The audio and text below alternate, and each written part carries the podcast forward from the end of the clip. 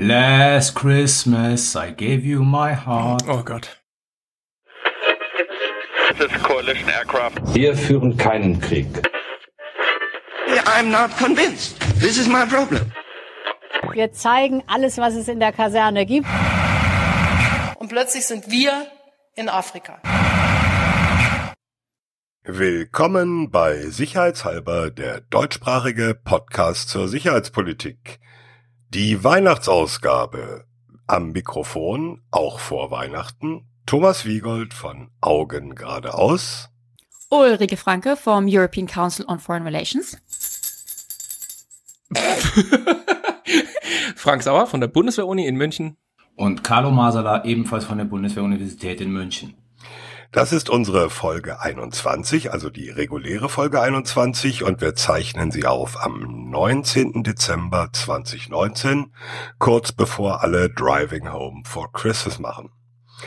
Trotzdem müssen wir sagen, wir haben zwei Themen. Das erste zumindest ist nicht gar so weihnachtlich.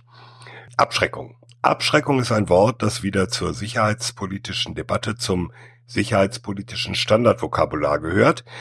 Ich war in den vergangenen Tagen im Baltikum und habe mal angeschaut, was das unter anderem für die Bundeswehr konkret bedeutet.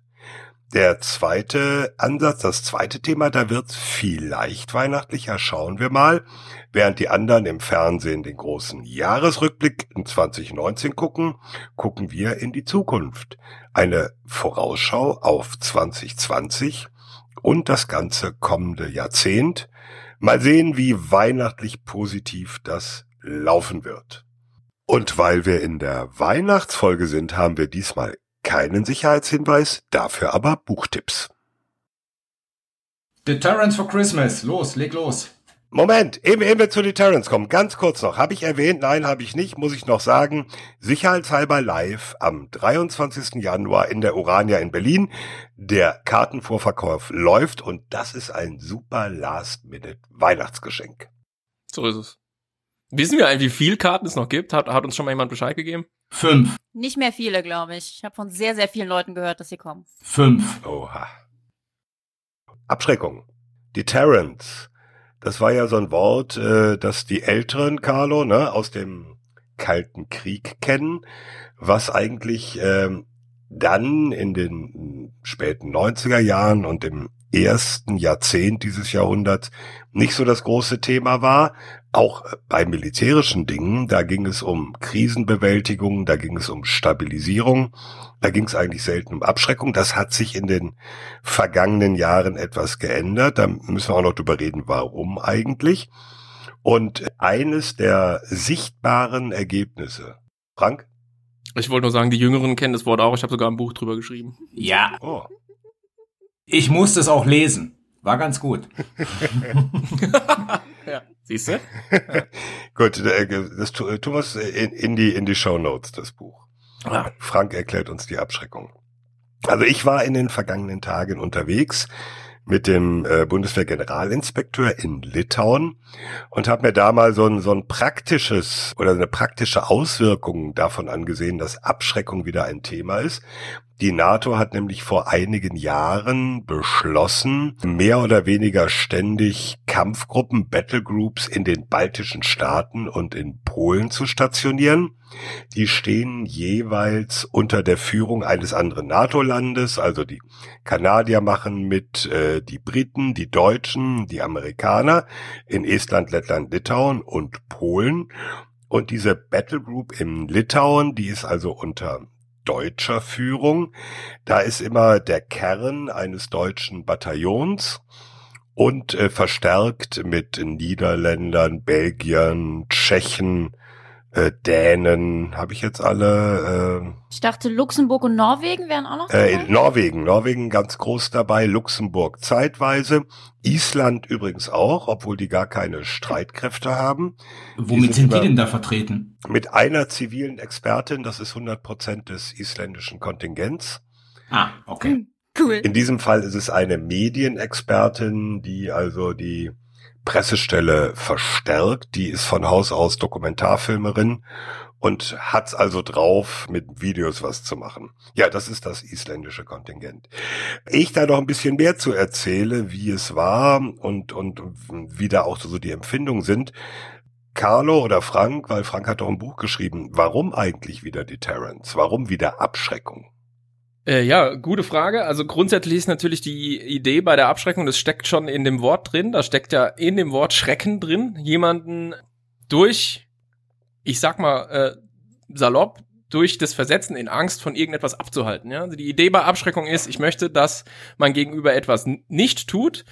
Also unternehme ich irgendwelche Aktivitäten, von denen ich glaube, dass sie ihn oder sie dazu äh, bringen, tatsächlich eben von diesem abzulassen man muss, glaube ich, wirklich äh, genau trennen äh, zwischen nuklear und konventionell. Also das, was wir da jetzt sehen, mit Blick auf die Dinge, die im Baltikum laufen, sind natürlich Stationierungen von, von Militär, sind im Prinzip konventionell gedachte Operationen, um etwas Bestimmtes zu verhindern, worüber dann wir, glaube ich, später noch gesondert mal diskutieren müssten. Also es geht hier im Prinzip darum, Russlands Verhalten zu verändern durch eine Einwirkung von außen, durch diese Stationieren von Truppen aber wenn man vielleicht noch drei Sätze zur Theorie verlieren will, dann ist natürlich tatsächlich der Begriff Abschreckung am meisten verbunden mit der nuklearen Abschreckung und dem, du hast es eingehend erwähnt, mit dem Kalten Krieg und der Bedrohung der gegenseitigen äh, zwischen der USA und der Sowjetunion mit Nuklearwaffen.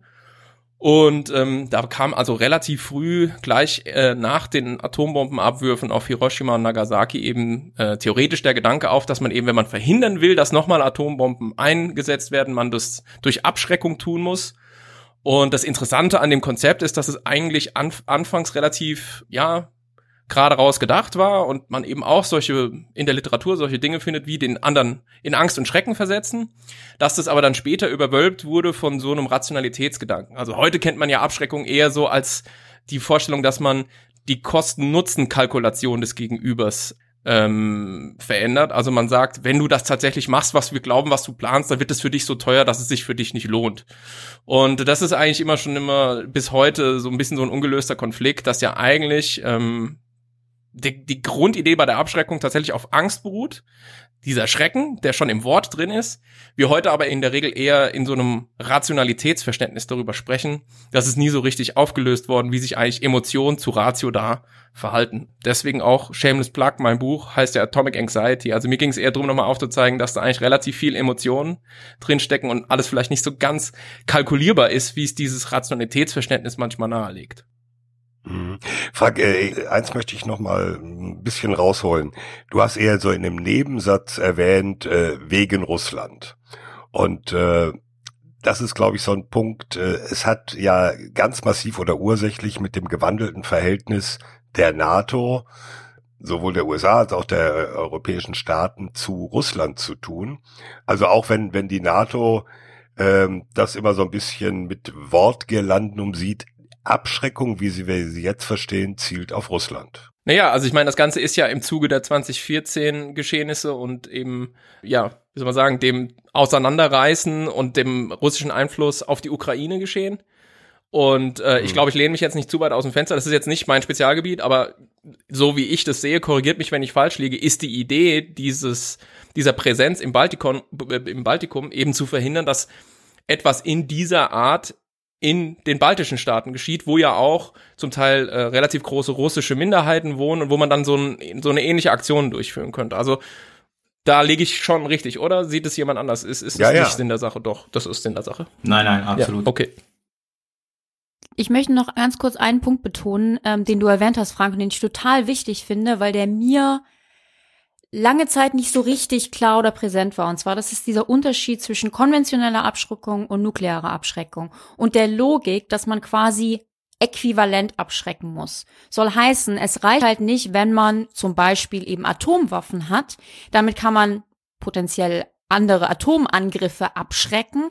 Das geht aber nicht runter bis in jegliche ähm, konventionellen Angriffe, weil jedem klar ist, dass wenn man quasi auf kleine Art konventionell angegriffen wird, dass man dann nicht unbedingt mit einer Nuklearwaffe zurück äh, zurückschlägt. Und deswegen braucht man quasi so eine gewisse Äquivalenz, je nachdem, was man abschrecken will, braucht man ähm, ähnliche Antwortfähigkeiten. Ich sage das nur deswegen, weil ich finde, wir reden in der Abschreckungsdebatte immer sehr viel eben über nukleare Abschreckung und teilweise habe ich den Eindruck, es ist so ein bisschen die Idee der Leute, naja, wenn man eine Atomwaffe hat, dann greift einen ja nie jemand an. Und das stimmt halt so nicht, weil, es, weil man eben sehr wohl angegriffen werden kann, aber eben auf niedrigeren Level, dass ähm, eine Reaktion mit Atomwaffen, ja, die eben übertrieben wäre. Ähm, und dann funktioniert nukleare Abschreckung so wieder nicht. Und deswegen braucht man so eine gewisse Äquivalenz.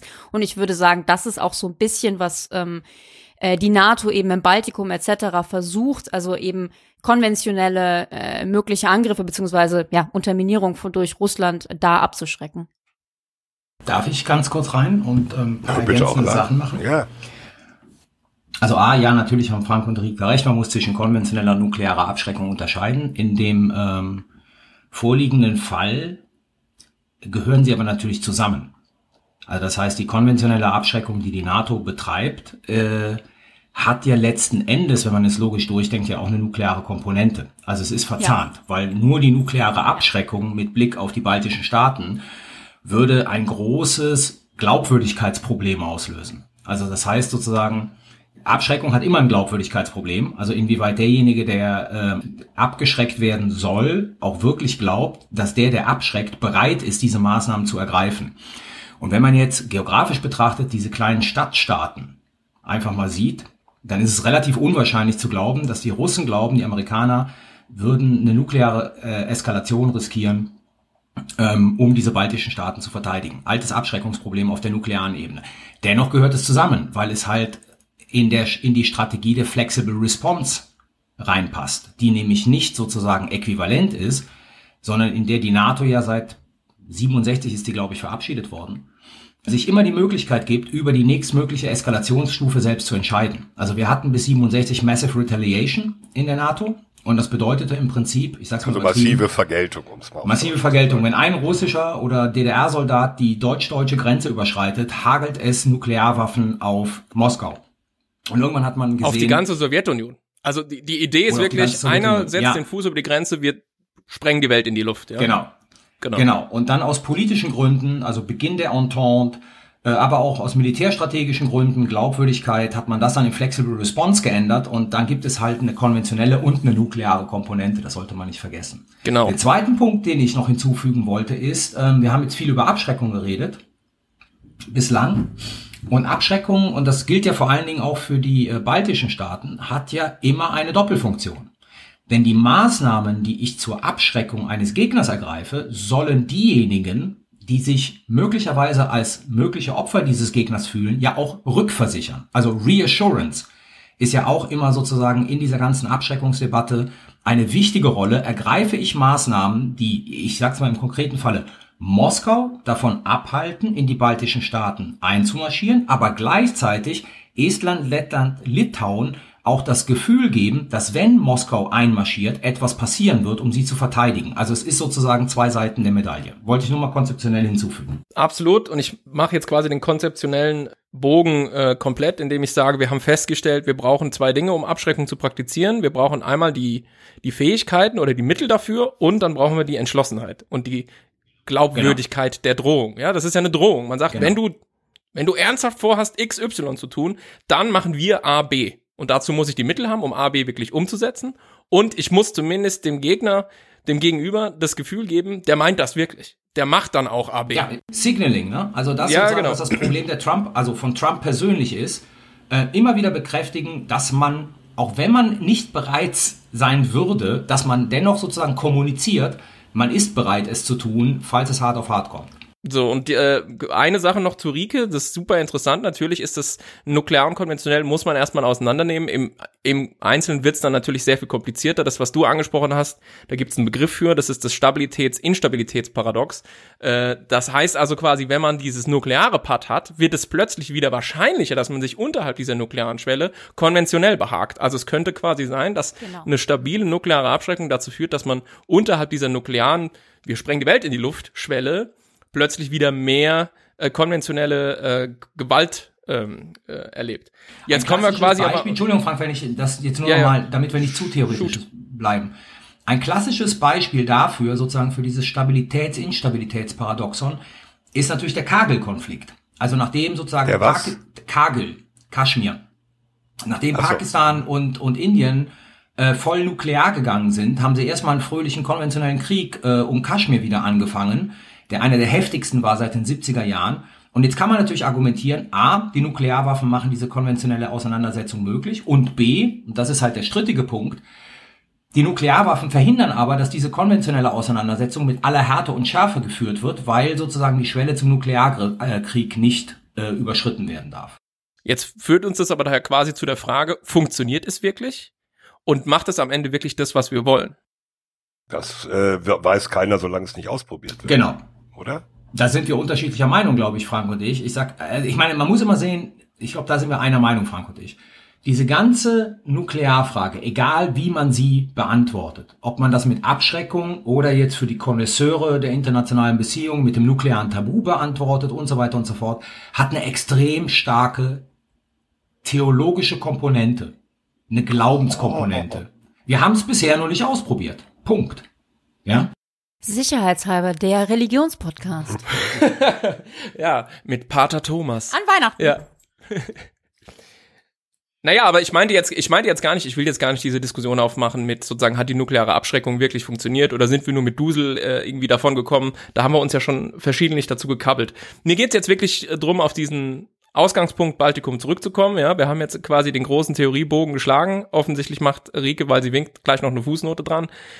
Und jetzt ist aber halt die Frage, also was machen wir da? Also was macht die NATO da? Warum sind wir da mit Blick auf Russland? Und ähm, was vermuten wir, äh, was das bewirken könnte? Was wollen wir bewirken? Was kann schiefgehen? So diese Dinge könnte Ja. man jetzt noch. Würde ich gleich äh, nach. Rieke was dazu sagen. Genau, genau da wollte ich nämlich rein. Und zwar, weil, ähm, ich weiß nicht mehr, wer es war, aber ich glaube, Carlo sprach die Problematik der Glaubwürdigkeit an. Ja.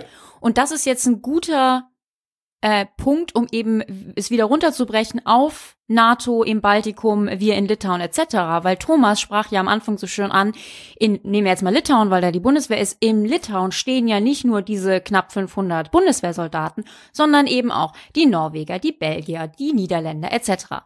Warum machen wir das so? Es ist ja nicht so, als könnte nicht Deutschland oder eben auch die USA etc. einfach ein Bataillon von irgendwie 1000 Leuten hinschicken und fertig ist. Was die Das USA übrigens zusätzlich machen jetzt. Ne? Ja, das ist richtig, ja. Das ist aber ganz, diese Multinationalität im Baltikum von, den, von dem NATO-Einsatz ist ganz bewusst gewählt. Warum? Weil natürlich diese Soldaten da als ja Stolperdraht quasi funktionieren, dass wenn es einen möglichen Angriff von Russland geben würde, dann würden natürlich diese ähm, ja ein paar tausend Soldaten den nicht alleine zurückschlagen können. Ähm. Die Logik ist viel, ja. Glaubst du schon? Nee, nee, Nö. ich glaube genau sozusagen ist noch härter. Also ich finde, du drückst das sehr nett aus. Ich werde das gleich mal in meiner Sprache sagen. Ja, ich muss, ich muss zugeben, Meine zarte es, es hat Kinderseele. natürlich eine gewisse. Ja, es ist auch Weihnachten. Naja, es ist, es hat natürlich eine gewisse Morbidität, aber die Idee ist natürlich in der Tat, dass wenn es da einen Angriff gibt und wenn es zu Toten kommt, dass quasi direkt alle NATO-Staaten mehr oder minder, inklusive eben Island, wie wir gerade gehört haben, damit reingezogen werden und von vornherein selbst Opfer ähm, zu verzeichnen haben und deswegen es wahrscheinlicher ist, dass sie bereit sind, ähm, zurückzuschlagen. Das ist nämlich der Gag beim Stolperdraht. Der Stolperdraht geht kaputt, wenn drüber geschickt. Genau, der Stolperdraht geht kaputt. Und, Ja, jetzt ähm, haben wir den Begriff endlich mal. Tripwire, Stolperdraht. Das ist ja so ein bisschen so ähnlich, äh, jetzt wieder die Älteren, Kalter Krieg, äh, West-Berlin. Da gab's ja amerikanische Soldaten, britische Soldaten, französische Soldaten. Und kein Mensch hat ja geglaubt, dass die paar Manneken in Berlin-West in der Lage wären, die Rote Armee zu stoppen. Das war ja von vornherein klar. Und äh, wenn es einen Angriff gegeben hätte, wäre es eben gleich auch ein Angriff auf diese Staaten gewesen. Insofern nicht so ein super Job da zu stehen. Davon Ja. abgesehen, dass das Baltikum extrem schön ist. Aber kalt. Ja. Ja, es war jetzt so nass kalt. es war nicht so schön.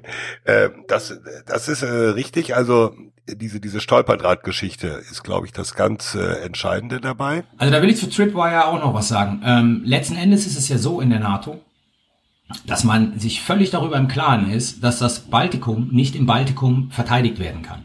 Also diese Soldaten dienen ja nur dazu, die anderen NATO-Mitgliedstaaten sozusagen in einem möglichen Artikel 5-Fall zu committen. Das Baltikum selber wird aus Polen oder Soll aus es mal eben auf Deutsch sagen, also in einem möglichen Bündnisfall der NATO die anderen zu verpflichten. die anderen zu verpflichten. Und dazu dienen halt diese Bataillone da. Und das ist die Rückversicherung für die Balten. Und das ist sozusagen das abschreckende Element für die Russen, zu sagen, es wird aller Wahrscheinlichkeit nach Artikel 5 geben, weil das Wichtige, die Amerikaner sind da involviert und es werden Amerikaner sterben. Ähm, und deshalb, so die Logik, werden wir das Baltikum nicht angreifen, obwohl es militärisch relativ einfach und möglich wäre.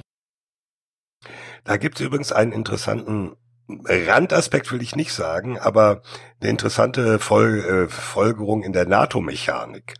Ähm, die Litauer äh, tendieren nämlich dazu, dieses NATO-Bataillon, diese Battle Group, ich weiß nicht, ob die anderen baltischen Staaten das auch machen, als Teil ihrer nationalen Verteidigungsplanung gleich mit einzuplanen.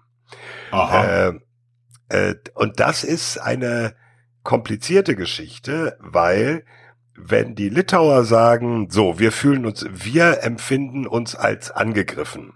Stichwort kleine grüne Männchen, wie damals auf der Krim oder in der Ostukraine, ist die NATO auch schon der Meinung, dass Litauen angegriffen wurde? Oder ist die NATO sich da noch gar nicht einig? Und solange sich die NATO da nicht einig ist und sagt, jawohl, ist der Bündnisfall, solange kann auch dieses äh, NATO-Bataillon, egal ob unter deutscher, englischer oder kanadischer Führung, nicht agieren. Ja. Weil die, die haben sozusagen keinen Marschbefehl aus Brüssel. Ja, völlig richtig. Es ist also wie, das ist auch unsere so multinationalen Einheiten. Ohne Parlamentsbeschluss können die Deutschen nicht mitmachen. Das, das ist so die Geschichte, ne? Das, äh, wobei, äh, wenn Gefahr im Verzug kann so ein Parlamentsbeschluss nachgeholt werden. Ich glaube, an der Stelle ist noch entscheidender, ist sich die NATO einig?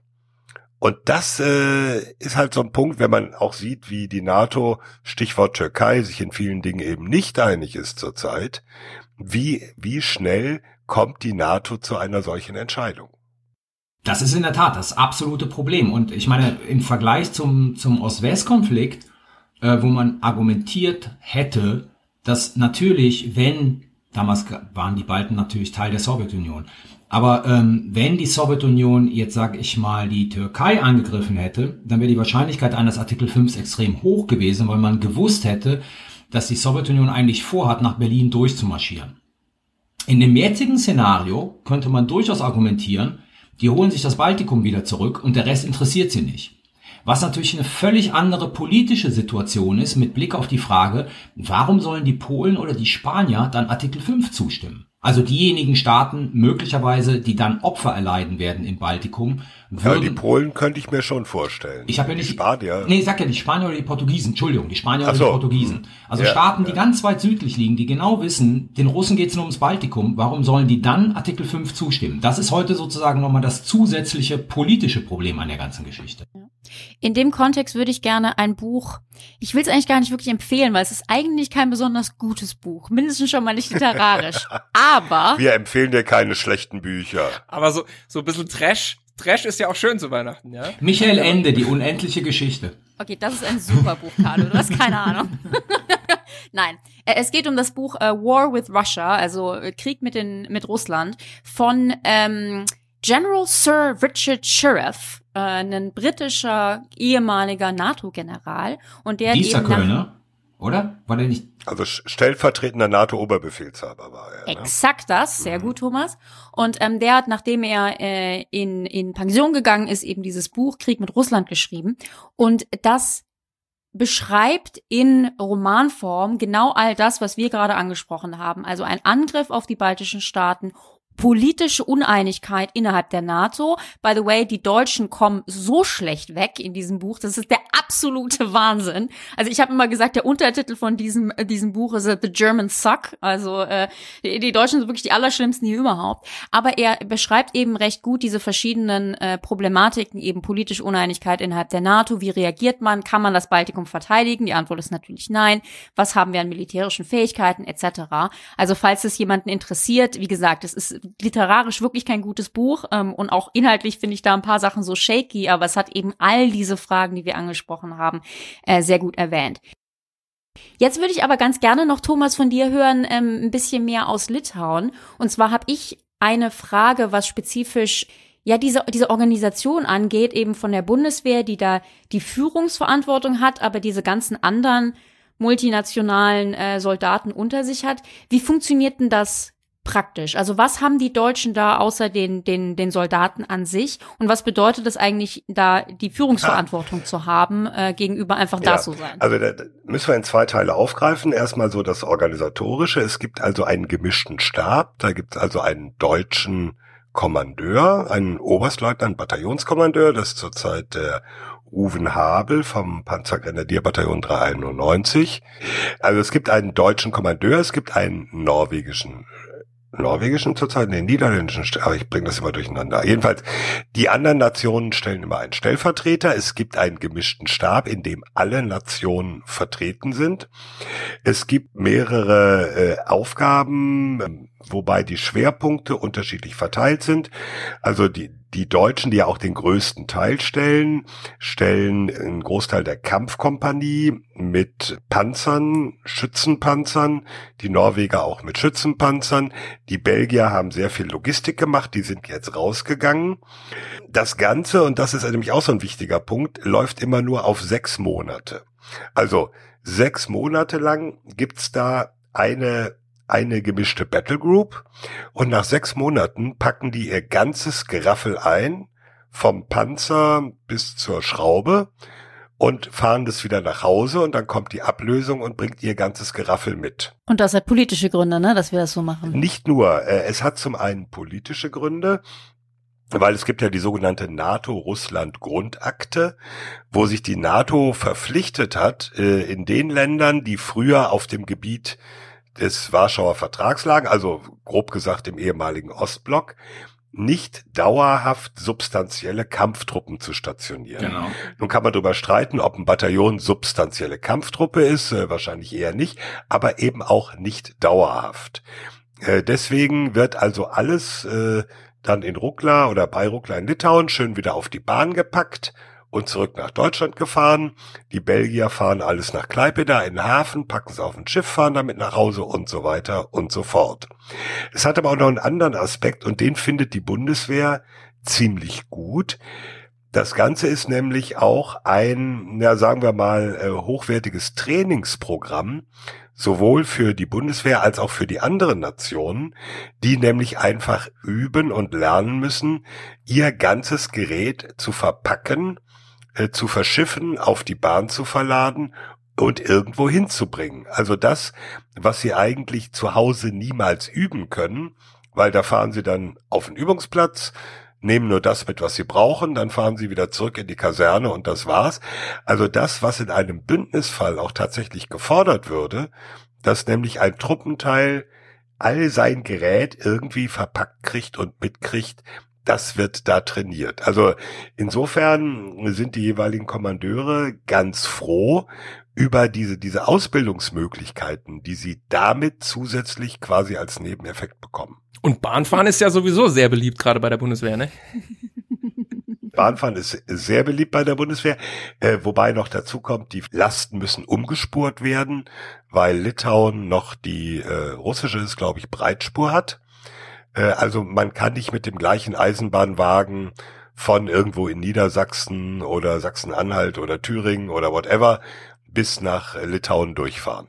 Tut, tut sich da was eigentlich, Thomas? Also im, im Rahmen? Äh, Da, es, es gibt einen Plan, ja, es gibt einen Plan, äh, äh, in, im, im Baltikum äh, da äh, andere Dinge aufzubauen. Das dauert natürlich äh, ziemlich lange, da Eisenbahninfrastruktur zu verändern. Okay. Und der andere Punkt ist auch, und da wird's dann auch, auch politisch interessant, die, äh, dieses Bataillon sitzt zwar in Rukla, gute Strecke von der weißrussischen Grenze in dem Fall entfernt. Die Hauptteile der Übungen finden aber auf dem Truppenübungsplatz Pabrade statt. Und der ist gerade mal knapp zehn Kilometer, stellenweise sogar nur fünf, von der weißrussischen Grenze entfernt. Also da geht äh, die internationale Truppe ziemlich nah ran an, an diese Nahtstelle, Mhm. die, die ja da Mhm. ist. Also es sagen mir alle. Wie heißt die Nahtstelle? Bitte? Das wollte ich jetzt dann. Die, ich, die, ich warte die ganze Zeit, dass jemand mal diesen Begriff äh, nennt. Bingo. Wie heißt- Kannst du auf deinem Ja. Bingo-Zettel abhaken. genau, ja, dann sag doch mal. Also Nahtstelle, wobei mir alle sagen, Weißrussland. Nee, du sollst sagen, wie die heißt. Äh, nee, nee, nee, die Nahtstelle heißt doch anders. Das meinst du, das sage ich gleich. Also Weißrussland gehört Die Spannung zwar ist ein eigenständiges Land, aber unter militärischen Aspekten sehen wir Russland und Weißrussland, Belarus in als einen Komplex. So, jetzt kommt das, was äh, Rike meinte, und das ist nicht unbedingt die Nahtstelle. Das ist nämlich der berühmte Suwalki Gap. Bingo! Ja, aber der ist ja, Der Ja. ist, der, das ist die Sollbruchstelle, nicht die Nahtstelle. Ja, Sollbruchstelle. Also ähm, muss man vielleicht kurz erklären. Äh, wiederum aus dem Kalten Krieg kennen alle den Fulda Gap. Das war diese Lücke in den deutschen Mittelgebirgen, wo halt das Gelände so war, dass ein möglicher Angriff äh, des Warschauer Paktes durch diese äh, geografische Region erwartet wurde. Kenne ich gut, bin ich Deswegen- aufgewachsen. Ah ja. Ja. okay. Hast du abschreckend gewirkt, Frank? Manche sagen so, Er war, Teil, sagen so. er war Teil der Abschreckung wahrscheinlich. So, der Suwalki Gap ist eigentlich genau andersrum. Der Suwalki Gap ist nämlich eine knapp 90 Kilometer lange, ja, man muss schon sagen, Lücke, Mhm. äh, polnisch-litauische Grenze, also Grenze von zwei NATO-Staaten und auch EU-Staaten übrigens. Eine äh, 90 Kilometer breite Lücke zwischen der russischen äh, Exklave Kaliningrad auf der westlichen Seite und Weißrussland auf der östlichen Seite. Und der ganze Nachschub, die ganze Versorgung, die ganzen Truppenbewegungen bei einer NATO-Aktion im Baltikum müsste durch diese Lücke gehen. Genau. Deswegen schauen die NATO-Planer da mit einer gewissen Sorge drauf, weil das lässt sich relativ leicht abriegeln. Und natürlich äh, ist auch die Stationierung oder diese rotierende Stationierung dieses NATO-Bataillons auch in Rukla ist auch ein Teil. Wir schauen auf den Suwalki Gap. Und um das nochmal klar zu machen, ähm, Thomas hat es gerade gesagt, es ist in der Nähe von Kaliningrad. Kaliningrad ist ein hochmilitarisiertes Gebiet der Russischen Föderation. Und die NATO-Versorgung, die Nachschubtruppen könnten dort sehr leicht unter Beschuss genommen werden, sodass Nachschub nicht mehr möglich ist. Also, militärisch gesehen, müsste man zuerst das Problem Kaliningrad lösen, um durch den Sowalki Gap sozusagen den Nachschub zu den Truppen äh, zu bringen. Das treibt die Planer in der NATO ziemlich um. Ja, Kaliningrad ist ja nicht nur ein militärisches Problem für den Suwalki Gap, sondern auch für die Ostsee, Ja. was ja die Alternative Genau. Äh, Nachschub mit Schiffen über die Ostsee zu Also um Klartext zu reden, man müsste zuerst Kaliningrad militärisch komplett platt machen, damit man da gesichert die NATO-Truppen durchbringen kann. Das So, kannst du mal versuchen. den Bingo, weil, da- Bingo-Punkt für anti-russische Propaganda verdient. Ach so, ja, ja. Also, Ihr hört doch auch zu, oder? ja. ich will noch mal ähm, sozusagen die Flughöhe noch mal ein bisschen mehr erhöhen und auf den Punkt zurückkommen, den Carlo vorhin angebracht hat. Den halte ich nämlich für sehr wichtig. Ich bin ja auch Professor. Und im Grunde, ja, man, man, manchmal merkt man es, manchmal weniger. Und zwar hattest du ja gesagt, im, ich, ich paraphrasiere, äh, das heutige Russland ist nicht die Sowjetunion. Es ist auch gefährlich, glaube ich, äh, vor diesem vor diesem Hintergrund, da jetzt allzu äh, äh, vorschnell irgendwelche Blaupausen aus dem Kalten Krieg äh, sozusagen zu übernehmen. Wir hatten ja im Kalten Krieg schon oft genug dieses Problem, äh, dass man sich fragte, beispielsweise, wie, sagen wir mal, wie belastbar ist eigentlich das Commitment der USA, wie weit in sind die USA zu gehen, um in Europa irgendwas zu verteidigen. Ich spitze zu, ja, wenn irgendwie, weiß ich nicht, ähm, West-Berlin äh, eingenommen wird, ist, sind die USA bereit, eine Eskalation zu tolerieren, die dann irgendwann an einem Punkt endet, wo halt äh, sowjetische Atombomben auf Washington und New York fallen. Frank, ganz kurz. Oh, ja? Du spitzt Ja. nicht zu. Das war Nee, das genau war faktisch die, so. Die Das waren die Diskussionen in den- Diskussion. Hamburg Ja, absolut, für New genau. York zu opfern. Ein Absolut, New York für. Hamburg zu opfern. Genau, so, also das heißt, die, die, die Diskussion hatten wir früher schon, allerdings musste man trotzdem sagen, die Lage war insofern eine andere, als dass man da ja auch wirklich so diese äh, Rivalität zwischen zwei Ideologien hatte und man im Prinzip tatsächlich befürchtete in den zugespitztesten Varianten, dass eben die Rote Armee irgendwie Westdeutschland einnimmt und von da aus weiter bis zum Atlantik marschiert. So. Das ist heute nicht der Fall. Wir leben ja in einem, in einem völlig anderen Verhältnis auch zu Russland. Ich würde behaupten, Russland hat auch andere Ziele. Und das heißt, man muss sich fragen, wenn wir jetzt von außen einwirken wollen auf dieses Gegenüber, und das ist ja Sinn von Abschreckung. Abschreckung heißt, ich manipuliere das Verhalten meines Gegenüber. w- sozusagen, was ist dann sozusagen das, was wir tun müssen, um das zu erreichen, was wir wollen? Und ich würde sagen, also ich glaube, diese Rückversicherungsthematik, die ist durch diese Stationierung im Baltikum auch so, was man hört aus den Medien, ähm, glaube ich, gut abgedeckt. Also ich glaube, die Balten sind zufrieden mit dem, äh, was die NATO da leistet. Die andere Frage, Aber ja, aber ja, hallo. die andere Frage ist Ja. sozusagen, die wir uns stellen müssen, wenn unser Ziel ist, im Prinzip Krieg zu verhindern oder mit Russland oder, oder Russland davon abzuhalten, militärische Operationen durchzuführen. A, wie lange wollen wir das aufrechterhalten? Und B, was sind möglicherweise auch Gefahren, die dadurch äh, sozusagen wir zusätzlich erzeugen? Ja, also man muss auch sehen, solche Dinge bergen auch immer die Gefahr, dass man hat durch Missverständnisse, durch Intransparenz, durch irgendwelche Operationen auf beiden Seiten, dass wir plötzlich irgendwie eine Eskalation aus Versehen haben. Also auch das muss man sozusagen mit einkalkulieren. Das heißt, ich glaube, auf lange Sicht ist das natürlich, auch wenn das, glaube ich, jetzt der richtige Schritt ist, ähm, ja keine Lösung äh, mit Blick auf das äh, sozusagen problematische Verhalten von Russland. Das heißt, wir müssen irgendwie äh, mittel- und langfristig auch noch andere Hebel finden, um, äh, um da eben dafür zu sorgen, dass Russland da nicht mir nichts, dir nichts in diesen ähm, ja, ehemaligen Sowjetstaaten äh, sein Unwesen treibt.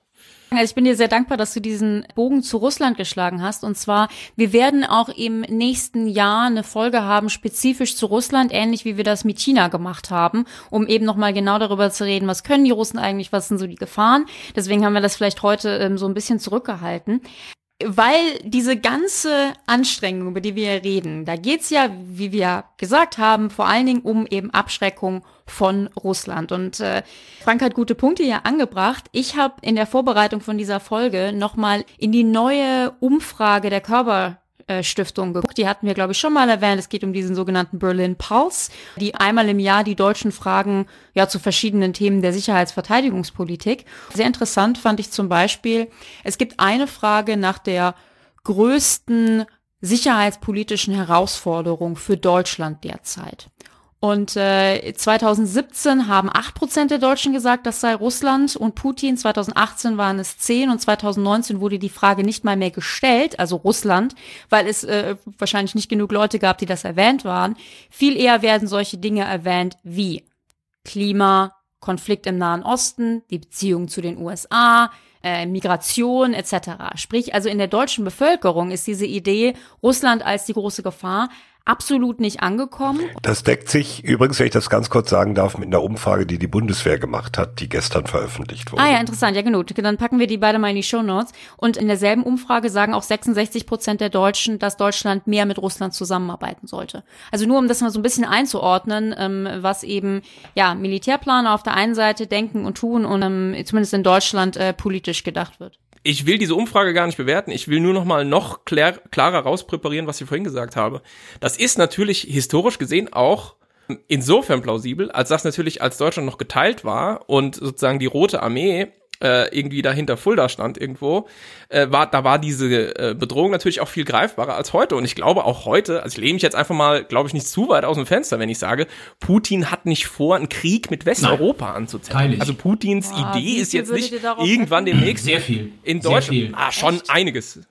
Ja, absolut. Das ist total unwahrscheinlich. Der will natürlich nicht irgendwie in Deutschland einmarschieren. Ich- Aber es also ist natürlich Sinn und Zweck der russischen Politik seit Jahren, da sozusagen im unmittelbaren Umfeld ähm, Genau. Unruhe Ja. zu Richtig. stiften, den Ist russischen. Einfluss zu Richtig. mehren und sozusagen sich insgesamt halt auf der internationalen Bühne als ein Spoiler, äh, als jemand, der sozusagen Dinge aufhält, äh, äh, hält, behindert, schwieriger macht für die anderen, der permanent sozusagen auch signalisiert, äh, ja, bei uns sozusagen gibt es so ein bisschen Korruption oder läuft alles so ein bisschen schief, aber bei euch doch genauso, guckt euch doch euren Trump an und so und immer wieder auch sozusagen so, so zu tun, als ob Russland halt wie der Rest wäre und der Westen ist wie Russland und so. Ist es aber nicht und das sind eher die viel gefährlicheren Dinge, dass man eben äh, da, sozusagen diese Verzerrung der Wahrnehmung und diese ganzen Dinge, die Informationsoperationen auch, die, die, die Russland macht, auf die man Ja, viel auch. eher Dazu guckt, auf die man sagen. viel eher gucken Ich müsste.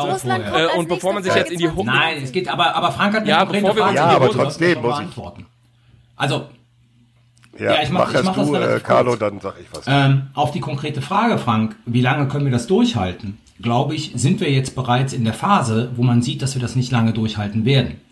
Weil sich die Meinung in gewissen Hauptstädten über die Frage, was ist Russland und in welcher Beziehung steht Russland zu Europa, ja schon graduell zu ändern anfängt. Ich weiß gar nicht, welche, auf welche Hauptstädte du jetzt anspielst. Rieke könnte, könnte Ke- Keine Ahnung, fängt mit P an. Portugal, glaube ich, heißt die. Aber so, Berlin? Du siehst das. Perli? Prom, Prom auch nicht vergessen.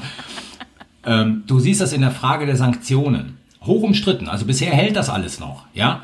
Aber du hast jetzt sozusagen schon immer öfters Stimmen, die grundsätzlich in Frage stellen, welche Rolle eigentlich Russland spielt.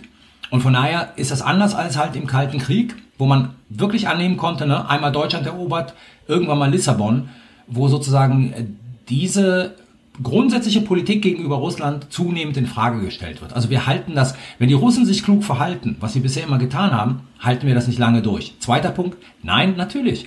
Ich gebe dir völlig recht, was, was die Russen machen und was sie können, ist Chaosmacht zu sein. Konventionell sind die Russen der NATO hoffnungslos unterlegen. Das ist anders, als es früher im Kalten Krieg war. Das heißt, schon allein aus den Gründen werden die sich nicht auf einen Krieg gegen die NATO einlassen sondern sie destabilisieren, sie provozieren und sie sozusagen äh, sind darauf aus, die Risse in der Gesellschaft und in der Politik immer tiefer zu treiben. Also von daher eine, eine ganz andere russische Bedrohung, als wir sie genau, früher damit wollen wir jetzt sozusagen nicht in Abrede stellen, dass es nicht äh, wichtig ist und richtig und dass das auch getan werden muss, äh, sozusagen diesen Tripwire genau. dann zu legen und auch diese Signale zu senden und so. Also nicht, dass das irgendjemand in den falschen Hals kriegt. Aber die Sachlage ist eben leider komplizierter. Es ist halt nicht so, äh, wir machen wieder Abschreckung wie im Kalten Krieg, tippitoppi, dann ist der Drops gelutscht, sondern wir müssen zusätzlich uns kluge Gedanken machen, wie man auch noch über andere äh, sozusagen Ansatzpunkte äh, dieses Problem äh, angehen kann so schwer das manchmal fällt. Ich muss jetzt, äh, das Stichwort Informationsoperation fiel schon, da, ich muss noch was dazu sagen, weil im Baltikum äh, oder jetzt speziell in Litauen in den vergangenen Tagen, da hat man natürlich von den Litauern eine ganz andere Bedrohungswahrnehmung wahrgenommen, die also sagen, wir waren lange genug ja unter dem Joch der Sowjetunion sozusagen und wir fühlen uns von Russland, von diesem Russland auch massiv bedroht anders als die Westeuropäer, anders als die Deutschen, erst recht anders als die Franzosen oder Spanier. Und ähm, die Litauer sagen ja, und da gibt's ja auch Anzeichen für, dass die Russen auf dem äh, Level Informationsoperationen permanent versuchen, Einfluss zu nehmen, auch immer versuchen, diese NATO-Truppen als Besatzer darzustellen. Da gibt's dann das jüngste Beispiel, das haben die mir dann da gezeigt. Da gab's eine Fotomontage, angeblich ein deutscher Panzer fährt über jüdische Gräber in Litauen. Und äh, also so eine richtig schräge Nummer. Und wie das gespielt wurde, war interessant.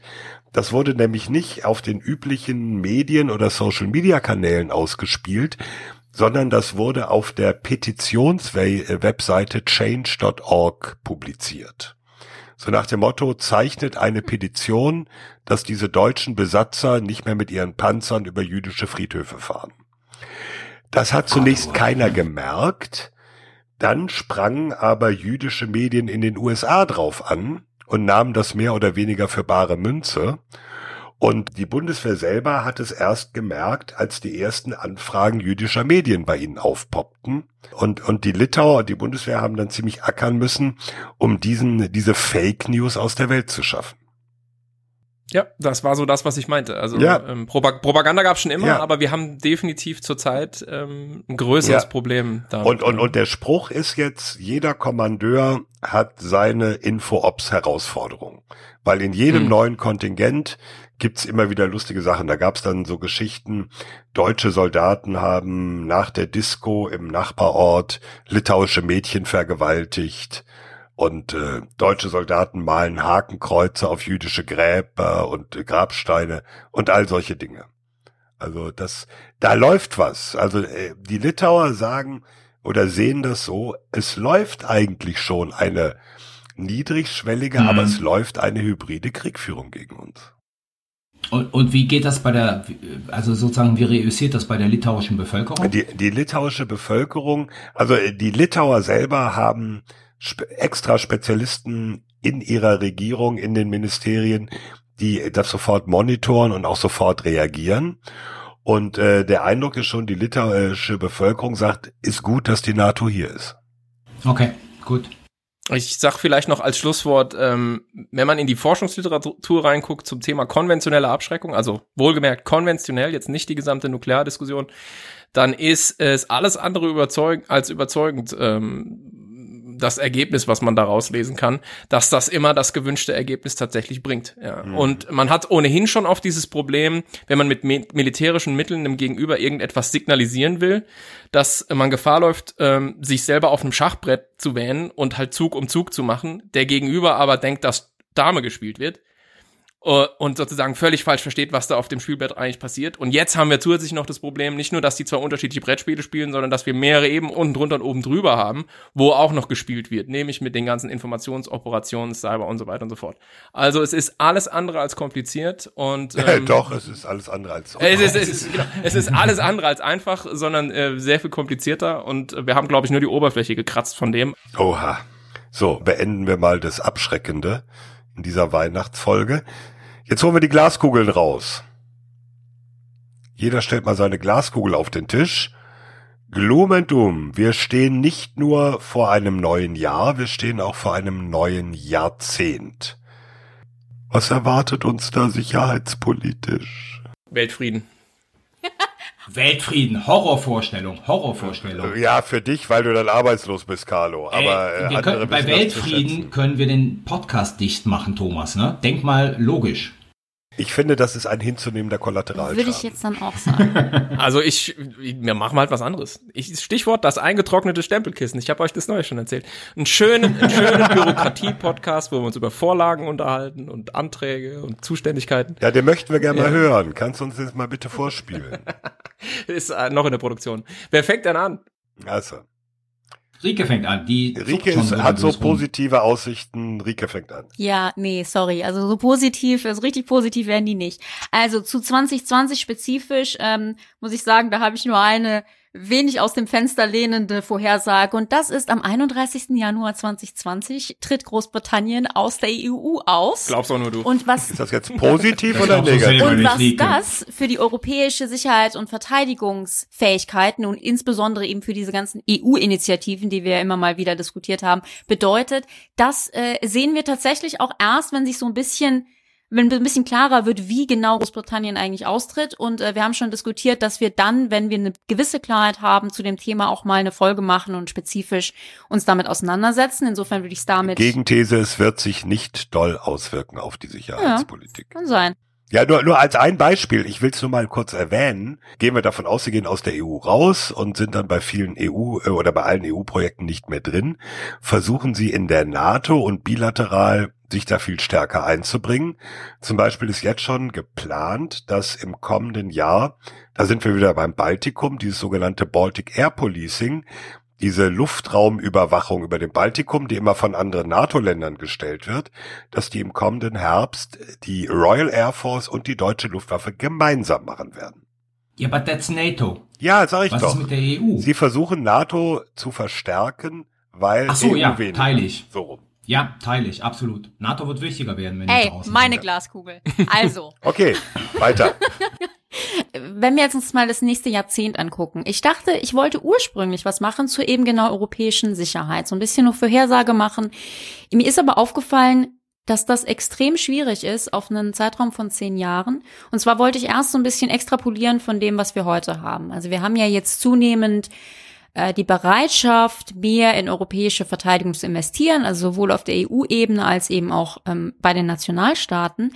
Aber die Frage, was das für die nächsten zehn Jahre bedeutet, hängt von zwei, die ich finde, relativ unvorhersehbaren oder unvorhersagbaren Dingen ab. Und zum einen geht es viel um politischen Willen. Und der hängt leider sehr viel davon ab, wer ist an der Macht. Ist es eben ein Macron oder eine Marine Le Pen in Frankreich? Ähm, wen haben wir da in Deutschland in der Koalition? Was hast du gesagt? Wer? Ja, das ist absolut möglich. Ach du Scheiße. ähm, also wir haben hier eine Frage des politischen Willen, der, der recht schwer vorhersehbar ist. Und, und das fand ich interessant, weil ich habe mal so über die letzten drei Dekaden zurückgedacht, wie richtig meine Voraussagen denn gewesen wären. Da warst du doch noch gar nicht geboren. das ist richtig. Wenn ich als Baby. Lüg die Leute hier nicht an, Rieke. Na, was hat Baby Rieke Also, gesagt? Ja, wenn, wenn. Baby Rieke 1990 gesagt hätte, wo geht die Reise hin, 2000 und dann eben 2010, muss ich sagen, hätte ich oft doch relativ falsch gelegen. Und zwar, weil ähm, europäische Verteidigungsfähigkeiten sehr stark beeinflusst wurden von so unvorhersehbaren Ereignissen wie naja, 9-11 und vor allen Dingen die Afghanistan-Einsätze, die ja großen Einfluss hatten auf europäische tatsächliche Fähigkeiten. Die Annexion der Krim durch Russland, das sind alles so Dinge, die natürlich stark beeinflusst haben, was getan wurde und die Bereitschaft, die in Europa da war, ähm, mehr zu investieren. Insofern habe ich einen ganz anderen Glaskugelvoraussage. Du fängst jetzt Ich erst fange an. jetzt erst an. Zehn Minuten Vorrede. Das ist Das meine ist Glaskugel nicht die jetzt. Glaskugel, in die ich gucke. So, okay, jetzt. Ich habe die andere schon mal vorbereitet. Naja, ich fand, ich fand das eine interessante ähm, Überlegung, weil es eben zeigt, wie schwierig in gewissen Bereichen Vorhersagen sind, weil sie eben nicht rein auf Fähigkeiten oder eben so vorhersagbaren Sachen aufbauen, sondern eben viel auf, auf Dingen, die so nicht vorhersagbar sind. Ja, nicht auf verlängerbaren Trendlinien, sondern Events, Events, Events, die halt gerade eben nicht äh, irgendwie in diesem Möglichkeitsraum sich vorher ankündigen. Verlängerbare Trendlinien, meine Güte, siehst du, deswegen bist du äh, quasi Professor. So, äh, viel kürzer, er. Glaskugel, Für die nächsten meine paar Minuten Vorhersage schon. für die nächsten zehn Könnt ihr jetzt Marike ausreden lassen. bitte. Danke. Meine Vorhersage für die nächsten zehn Jahre geht in eine andere Richtung. Und zwar glaube ich, dass wir in der westlichen Welt, inklusive in Deutschland, ähm, die Entwicklung sehen werden, dass wir Ekoterrorismus ähm, haben werden.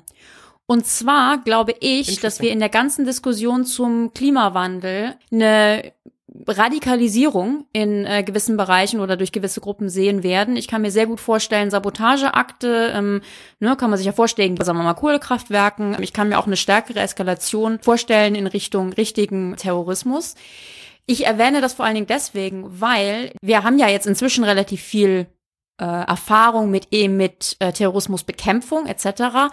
Aber Ekoterrorismus wäre meiner Meinung nach eine ganz neue Herausforderung, weil der eine ganz andere mögliche Verankerung und Unterstützung in der breiteren Bevölkerung hätte.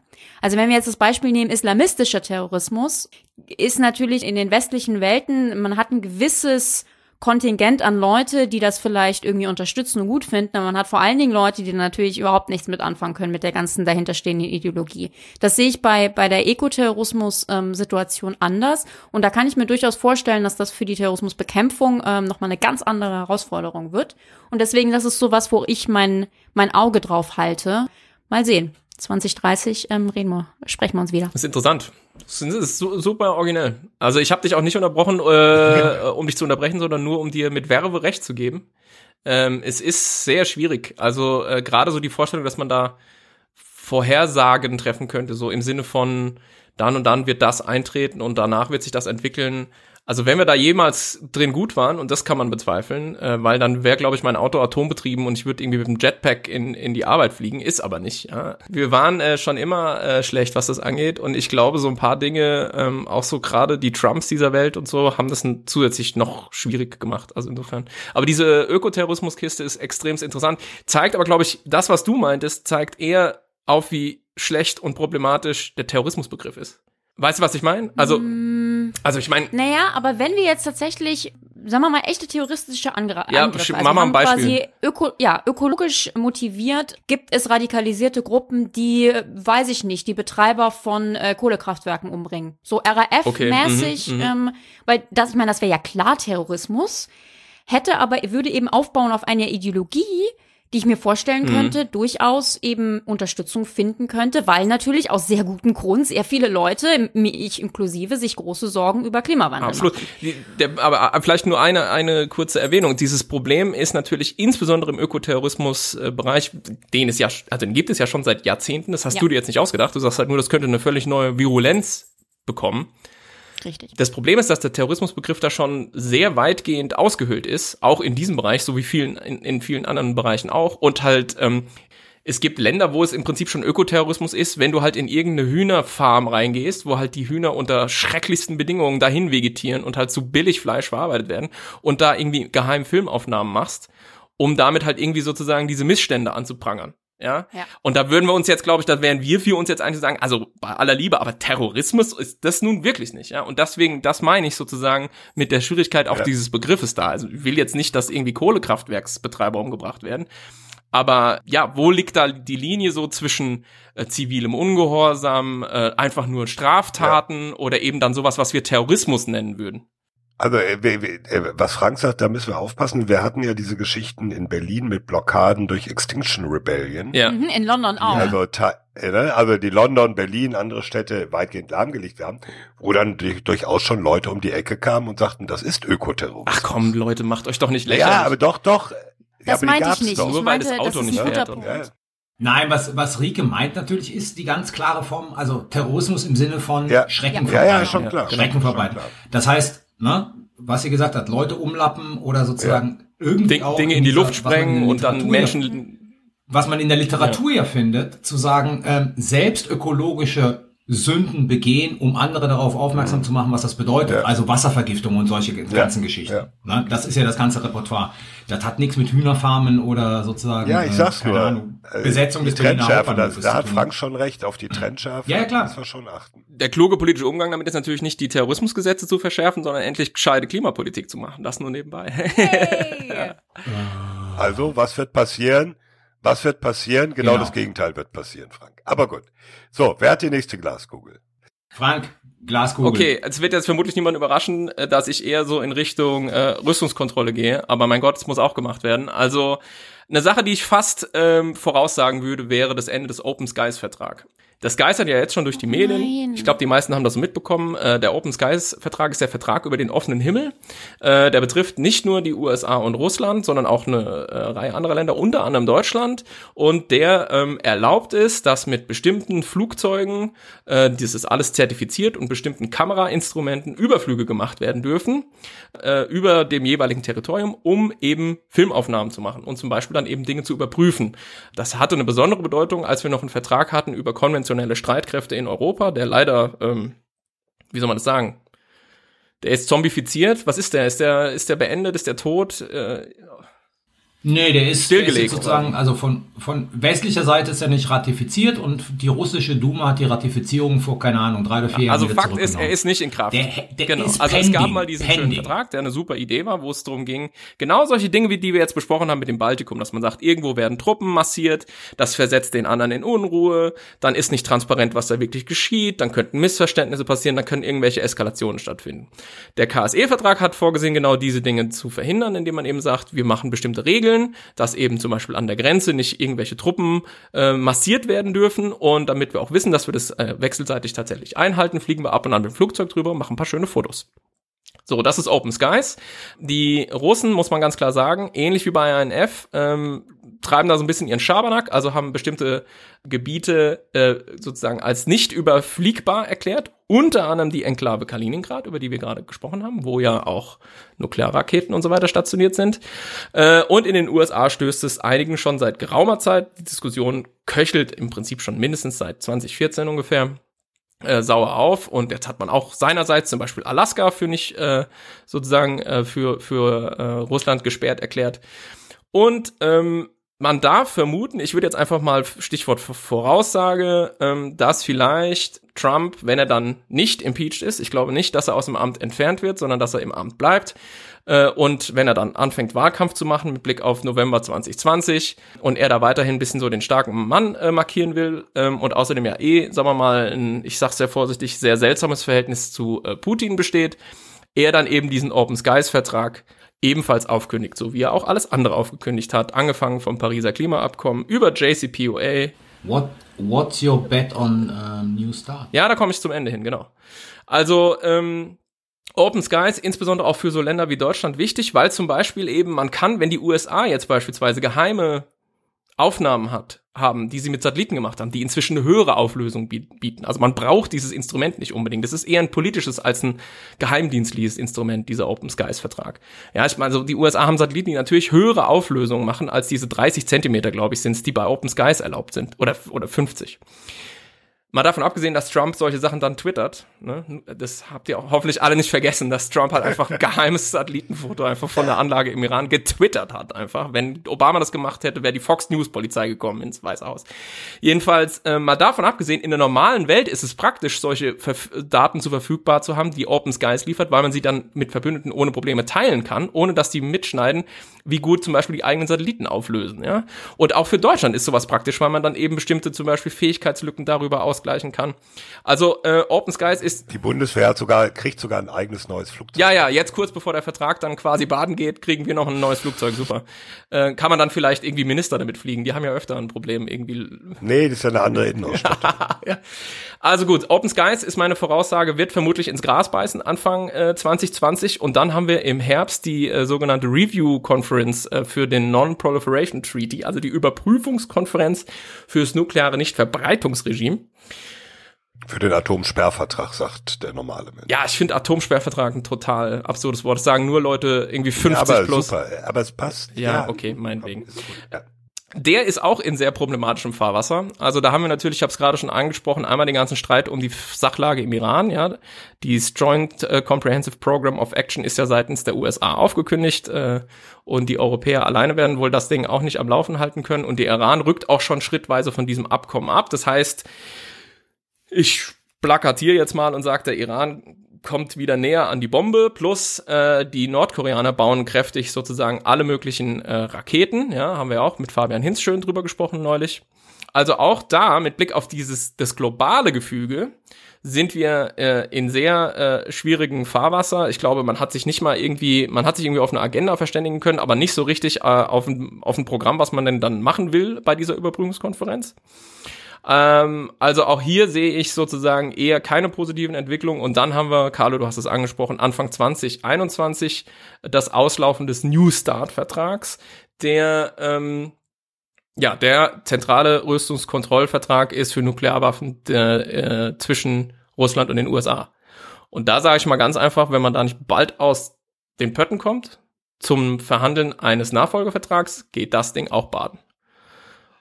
Also mit anderen Worten, wir haben bald, wir haben bald gar keine Verträge mehr, gar keine Rüstungskontrolle. Ja, also wenn es so weitergeht, haben wir bald gar keine mehr. Keine multilateralen, keine bilateralen und kein gar nichts. Die Russen machen doch gerade Avancen mit Blick auf New Start, aber von den Amerikanern hört man Absolut, wenig, die, also also ich ich Okay. ich muss sagen, ich war äh, tatsächlich überrascht, aber ähm, das ist mehrfach auch äh, von mehreren Quellen bestätigt worden und Lavrov hat es dann auch nochmal gesagt. Russland in Form von Wladimir Putin hat gesagt, wir sind bereit, jetzt sofort New Start ohne irgendwelche Bedingungen zu verlängern, wenn die USA mitmachen. Und ich meine, ja, ähm, die Russen treiben da eine Menge äh, Aufrüstung mit allen möglichen verrückten Waffensystemen und so haben wir auch schon drüber gesprochen. Da gibt es bestimmte Dinge, da müsste man sozusagen rangehen und natürlich muss man auch was machen mit Blick auf China und so. Aber dieses Angebot nicht anzunehmen, wäre schon wirklich wahnsinnig behämmert. Und es sieht fast so aus, als ob die US-Administration in diese Richtung geht. Wir bleiben bei wahnsinnig behämmert. Ähm, Moment, ganz kurz noch. äh, Die Überleitung war so schön, Thomas. die war so schön, die Überleitung, die, die kannst du gleich nochmal machen, aber ich wollte von Frank nochmal wissen, du hast doch auch eine Killerdrohnen-Glaskugel. Ja. Also autonome. Killerdrohnen-Glaskugel. Kannst du mal ganz kurz sagen, das geht ja auch in, der- da gibt's ja auch nur Ansätze oder Versuche für einen Abrüstungsvertrag oder einen Kontrollvertrag, die aber happen. überhaupt nicht weiterkommen.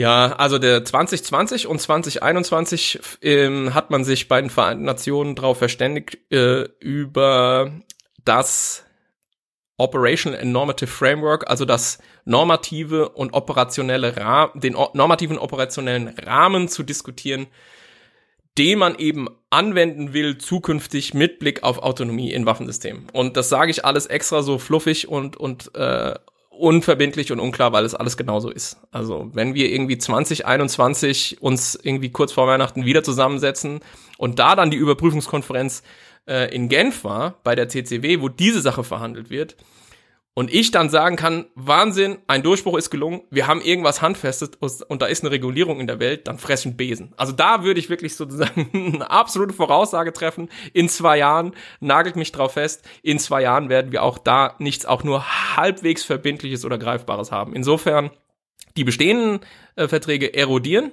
und werden ohne Not zum Teil äh, baden gehen lassen. Und da, wo wir neue Sachen bräuchten, betrifft ja nicht nur Autonomie, sondern auch Weltraum, auch Cyber und so weiter, kriegen wir nichts Neues. Und das war Frank Dr. Doom Sauer. Korrekt. Das war übrigens das Positivszenario. Im Negativszenario sind wir in sechs Monaten alle tot. Okay, äh, behämmert geht's weiter. Mit Carlo. Carlo. ja, behämmert geht's weiter. Ich bleibe auch relativ kurz. Ähm, und ich glaube, das ist jetzt auch nicht so, so große Rocket Science, die ich betreibe, ähm, unabhängig, nein, nicht unabhängig. Sollte Donald Trump, äh, und das würde ich nicht ausschließen wie so viele, die Wahlen wieder gewinnen, wird ein Prozess massiv in Gang setzen, der die Tektonik der transatlantischen Beziehungen und der globalen Politik nachhaltig verändert. So. Trump wird sozusagen befreit von den Fesseln einer möglichen Wiederwahl, ähm, nicht den Ronald Reagan-Weg gehen, also ne, Reagan, Hardliner gestartet, zweite Amtszeit Friedenspräsident. INF-Vertrag gemacht Ähm, zum Beispiel. Genau, sondern er wird den Weg gehen, konsequent äh, die Weltordnung, so wie sie seit 60 Jahren existierte, äh, kaputt zu hauen oder die Amerikaner daraus zurückzuziehen. Das wird letzten Endes aber zur Folge haben, dass sich Europa über diese Frage, wie man sich zu den USA aufstellt, zerlegen wird. Zwischen den Staaten, die sozusagen weiterhin in den USA den einzigen Garanten für ihre Sicherheit sehen und denen, ich sage jetzt mal so wie die Bundesrepublik Deutschland, wie die Franzosen, möglicherweise die Italiener und die Spanier, die äh, glauben, dass auf die USA Merkels Bierzeltrede kein Verlass mehr ist und dass man sich neu aufstellen müsste. Was wiederum auch zur Folge haben wird, dass wir unser Verhältnis zu Russland neu regeln werden. Also all das, was wir jetzt gerade am Schluss der ganzen Abschreckungsdiskussion besprochen haben. Ähm, ich sage nicht, dass das mögliche Opfer dieser Neuregelung die Ukraine sein wird, aber es geht schon ziemlich nah dran. Also Erweiterungsprozesse werden aufgehalten. Ich glaube sozusagen, wir werden in einen Diskussionsprozess in der EU sehen, Macron hat ja den Vorschlag gemacht und die Deutschen, glaube ich, sind äh, da mit draufgesprungen, dass man nochmal so eine Art Reflexionsprozess hat innerhalb der EU im Rahmen einer großen Konferenz, dass wir schon mehr und mehr in, ein, in Richtung Kerneuropa, Kerneuropa der Verteidigung gehen werden und Kerneuropa in der Weltpolitik. Entscheidende Frage für mich ist, und die kann ich jetzt sozusagen äh, nicht so richtig beantworten, äh, ist Europa willens, China aus der 5G-Sache rauszuschmeißen. Dann wäre das nämlich der Auftakt sozusagen für eine europäische Schaukelstuhlpolitik zwischen China und den USA. Huawei. Oder aber ähm, Huawei. Oder aber sozusagen wird werden einige europäische Staaten äh, China mit 5G in ihre Netze reinlassen. Dann könnte das der Auftakt sein. Wiederum, ne, das wird einen Riss durch Europa führen. Ähm, dann könnte das der Auftakt sein einer ein, einer langsamen Annäherung Europas oder Teile von Europas an die chinesische Föderation, um das Übergewicht der Vereinigten Staaten in der internationalen Politik auszubalancieren. Also eine Tendenz, die wir auch schon seit einigen Jahren sehen. Kurzum, ähm, nichts wird so bleiben, wie es ist, aber nichts wird besser werden in den nächsten fünf bis sechs Jahren. Ist das schön jetzt zu Weihnachten? Ah, lass mich noch ein Wort hinzufügen. Und sollte es ein demokratischer Präsident werden oder Präsidentin werden, dann wird das Gehänge und das Gewürge, das wir in den letzten Jahren erlebt haben, einfach weitergehen. Es wird auch nichts besser werden. Punkt. Es wird weniger hässlich äh, sein als äh, sozusagen die Fratze, die Trump der ganzen äh, Chose gibt. Genau. Aber ich denke auch, die großen, jetzt sind wir wieder bei den Man wird die Institutionen zusammenhalten, aber sozusagen die Substanz wird auch äh, sehr dünn sein in diesen Institutionen. Also Stichwort äh, große Trendlinien verlängern und so. Vielleicht machen wir diesen Fehler gerade wieder, aber ich würde auch tendenziell eher sehen, dass die die Nachkriegsordnung neigt sich äh, dem Ende zu, wenn sie Genau. nicht schon sozusagen eigentlich vorbei ist und Genau. wir es bloß noch nicht so ganz geschnackelt haben. Die Frage zwischen Trump und einem demokratischen Nachfolger oder einer Nachfolgerin ist, in welcher Geschwindigkeit wird sie sich dann auflösen? Hm. Das ist, glaube ich, der, der entscheidende Unterschied. Mit Trump sehr schnell, mit einem Demokraten oder Demokratin wird es schleichend weitergehen. Rike sieht so besorgt aus. Was los? Alles okay bei dir?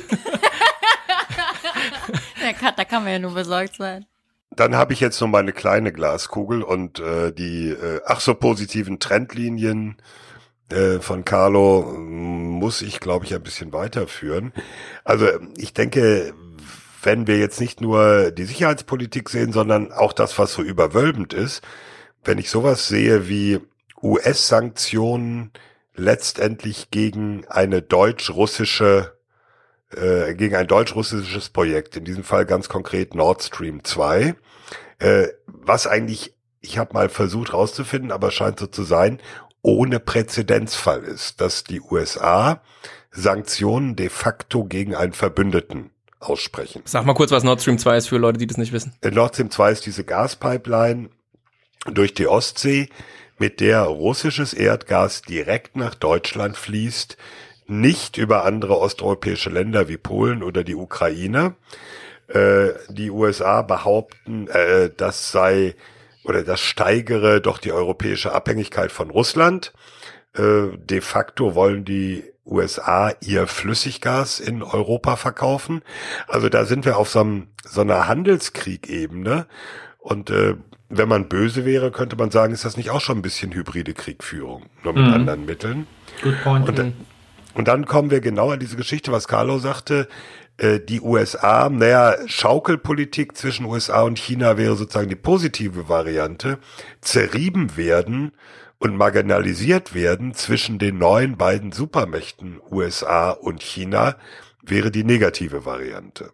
Thomas, das teile ich ganz kurz. Ne? Also wenn ich sage Schaukelstuhlpolitik, ähm, in, in meinem Empfinden, das kann Europa eine Zeit lang machen und irgendwann fährt von Ja. einer oder der anderen Seite der Bus Ja. drüber. Dann ist der Schaukelstuhl Ja, kaputt. So.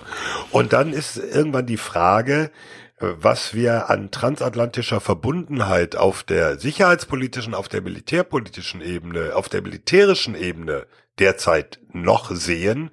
Zum Beispiel, dass die USA sich auch mit Truppen massiv in Europa engagieren. Es gibt im kommenden Jahr, im Frühjahr, ein Riesenmanöver, Defender 2020, die größte Truppenverlagerung aus den USA nach Europa an die NATO-Ostflanke. Das äh, läuft auf dem Level, aber sozusagen eine Etage höher stehen die Zeichen genau auf dem Gegenteil. Das ist die eine Linie und die andere, ähm, was Rike schon sagte, wenn auch unter einem anderen Aspekt äh, Klimawandel. Wir werden immer mehr sicherheitspolitische Auswirkungen des Klimawandels sehen. Wir werden Flüchtlingsströme sehen, die durch Klimafolgen kommen. Wir werden aber auch Verteilungskämpfe sehen. Verteilungskämpfe um Wasser und andere Ressourcen. Also äh, interessant fand ich, es gab neulich das Luftwaffenmanöver Blue Flag in Israel, wo unter anderem auch die deutsche Luftwaffe dabei war mit Eurofightern. Und das zugrunde liegende Szenario war ein Kampf um Zugänge zu Wasser. Ja, also das wird, und das ist dann auch meine etwas eher Gloom, eine eher Doom, pardon, Aussage, was auf der politischen, auf der ökologischen, auch auf der wirtschaftlichen Ebene der Klimawandel für Folgen hat, werden wir auch sicherheitspolitisch ganz massiv merken. Gibt's ja auch eine Folge von Sicherheitshalber zu. Stimmt. Ja, Genau. Da und waren es gibt wir aber sehr noch schöne relativ Papiere von Metis. zurückhaltend. Ja. ja, da waren wir aber noch Ja, relativ zurückhaltend. Ja, das war die letzte Weihnachtsfolge. Ich habe übrigens kurz vor der Aufnahme noch gelesen, dass es äh, eine relativ hohe Wahrscheinlichkeit gibt, dass nächstes Jahr wieder ein El Nino-Jahr wird. Und das heißt ja Mhm. sozusagen zusätzlich zugespitzte Wetterphänomene, auch zum Beispiel enorme Dürreerscheinungen in, in Westafrika und so. Ähm, also, ja, es wird heiß. Ähm, ich will mal mit was Positivem, weil das war jetzt echt alles depressiv enden. Ähm, meine Glaskugel sagt mir auch, Achtung, Achtung, nächstes Jahr wird ähm, sicherheitshalber pro Folge mehr als 15.000 Hörer haben Okay. und einen Bambi gewinnen. Ach ja, So, okay. Mit dieser positiven Da, bist, Nachricht da hast du jetzt in die aufhören. geguckt. Die hatte ich dir doch abgenommen. Aber ganz ehrlich, äh, äh, ihr erinnert euch, dass es ungefähr irgendwie schon bestimmt sechs oder acht Wochen her ist, dass Rike sagte, ah, wir müssen unbedingt zu Weihnachten eine Folge machen, wo wir nur positive Dinge besprechen. Genau, ich haben habe wir es Ja. wirklich versucht und es ist, wobei das das geht einfach nicht. Keiner von uns hat gesagt, wir werden alle sterben. Doch, habe ich gesagt vorhin. Ja, als Alternative. ja, wobei ich das, wobei ich das interessant fand. Ich habe ähm, seitdem über genau darüber relativ viel nachgedacht, weil ich es interessant fand, dass uns so gar nichts irgendwie Positives eingefallen ist. Ähm, man muss aber natürlich auch sagen, Sicherheitsverteidigungspolitik auch einfach als Feld, da geht es natürlich auch immer um was ist die Gefahr, Worst-Case-Szenarien etc. Also oft Positivszenarien werden ja auch gar nicht wer- werden quasi auch gar nicht, werden bewusst gar nicht ähm, angesprochen, weil das eben, ja, da, da irgendwie nicht mit, mit reingehört. Also das ist natürlich auch so ein gewisser Hang, den die Sicherheitsverteidigungspolitik hat. Ähm, das kann man kritisieren, aber ich kann es auch irgendwo ein bisschen verstehen. Insofern, well. ja, an sich ist sie ja dafür da, sich genau um die Fälle zu kümmern, wo es eben nicht positiv läuft. Die anderen sind nicht relevant, sozusagen für dieses Politikfeld, ja. Die anderen sind Friedens- und Konfliktforschung. Auch nicht wirklich, aber gut. Oh. Ja, liebe Hörer, damit müsst ihr jetzt leben. Äh, jetzt müssten wir eigentlich ein positiv stimmendes Weihnachtslied einspielen, aber äh, gut. Wollen wir, wollen wir ein Fazit haben? dreaming of a white Christmas. Danke, Karl. Dann doch lieber im atomaren Feuer verglühen. Wollen wir ein Fazit? Ich kann ein kurzes Fazit äh, machen. Oh, also naja, also ich, ich, ich kann ein Fazit machen. Das erste Thema war ja ähm, das Thema Abschreckung und spezifisch ging es um das Baltikum. Und äh, wir haben äh, darüber gesprochen, was ist eigentlich Abschreckung? Hier haben wir, finde ich, Abschreckungsbingo gespielt. Und zwar kamen so Dinge vor wie der Stolperdraht, der Suwalki Gap, ähm, Stabilitäts-, Instabilitätsparadox. Also da, da haben wir noch richtig was gelernt. Und dann hat äh, Thomas insbesondere darüber berichtet, was eigentlich die Bundeswehr in Litauen macht, wo sie eben dieses NATO-Bataillon anführt, äh, um eben diesen Stolperdraht darzustellen. Die Vorhersagen 2020 plus äh, würde ich jetzt nicht nochmal zusammenfassen. Wir hatten vier äh, verschiedene Themen von den transatlantischen Beziehungen zu Ökoterrorismus, Abrüstung ähm, etc. Ja, so richtig positiv sah das alles nicht aus, aber mein Punkt zum Thema Trendlinien sind das eine, aber Ereignisse sind das andere. Vielleicht werden wir ja positiv überrascht von gewissen Ereignissen. Das wäre doch mal was. Ach, wäre das schön. Schön. So, den Sicherheitshinweis, den schenken wir uns in dieser Weihnachtsfolge, weil stattdessen machen wir ein paar Buchtipps. Was sollten die Hörerinnen und Hörer denn vielleicht lesen oder sich oder anderen unter den Weihnachtsbaum legen? I can start. Ich habe zwei Bücher, ein äh, Fiction, ein Non-Fiction. Ich fange mal mit dem Non-Fiction an. Das ist auch Englisch. Äh, Fiction ist dann auf Deutsch.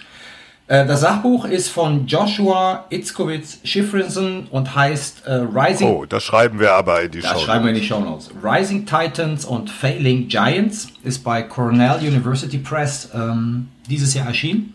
Basiert auf seiner Doktorarbeit Sehr wissenschaftlich. und legt da welche Strategien, und das finde ich äh, ziemlich spannend, weil das eine Forschungslücke wirklich schließt, welche Strategien aufstrebende Mächte haben, um mit absteigenden Mächten umzugehen. Normalerweise wird die Diskussion immer so geführt, dass sozusagen beide sich in eine Situation bringen, in der ein großer Krieg fast unvermeidbar ist. Also wir reden natürlich jetzt aktuell über die USA und China. Und Schiffrison schaut sich historisch an und überträgt das dann natürlich auch auf China, welche Strategien eigentlich ähm, aufstrebende Mächte haben, genau mit diesen äh, absteigenden Mächten umzugehen und kommt zu dem sehr begründeten Schluss, dass diese Strategien weitaus differenzierter sind, als nur sozusagen äh, die harte Konfrontation ab einem gewissen Zeitpunkt zu suchen, weil es nämlich davon abhängt, ob die absteigende Macht der aufstrebenden Macht noch irgendwie dienlich sein kann. Und wenn dem so ist, sei es ökonomisch, sei es politisch, sei es sicherheitspolitisch, dann gibt es da eine breite ähm, Palette an Strategien, die diese aufsteigenden Mächte an den Tag legen können. Empirisch besonders interessant, weil es mir neu war, dass zum Beispiel die Sowjetunion Großbritannien sehr stark nach Ende des Zweiten Weltkrieges umworben hat. Also Großbritannien, das ehemalige Empire, die absteigende Macht, die zwei aufsteigenden Sowjetunion und USA. Ähm, und beileibe nicht sozusagen aus dem Gegensatz Demokratie und Kommunismus eine aggressive Politik gegen Großbritannien gefahren ist, bis zu dem Zeitpunkt, wo die Briten sich für die USA entschieden haben. Und dann schlug sozusagen die Sowjetunion um. Das ist mein ähm, Sachbuchhinweis. Mein Belletristik-Hinweis ist ein ähm, Autor aus Jamaika, der in den USA lebt, der 2015 mit einem, wie ich finde, grandiosen Buch den Pulitzerpreis gewonnen hat. Der hat dieses Jahr ein neues Buch äh, herausgebracht, Marlon James.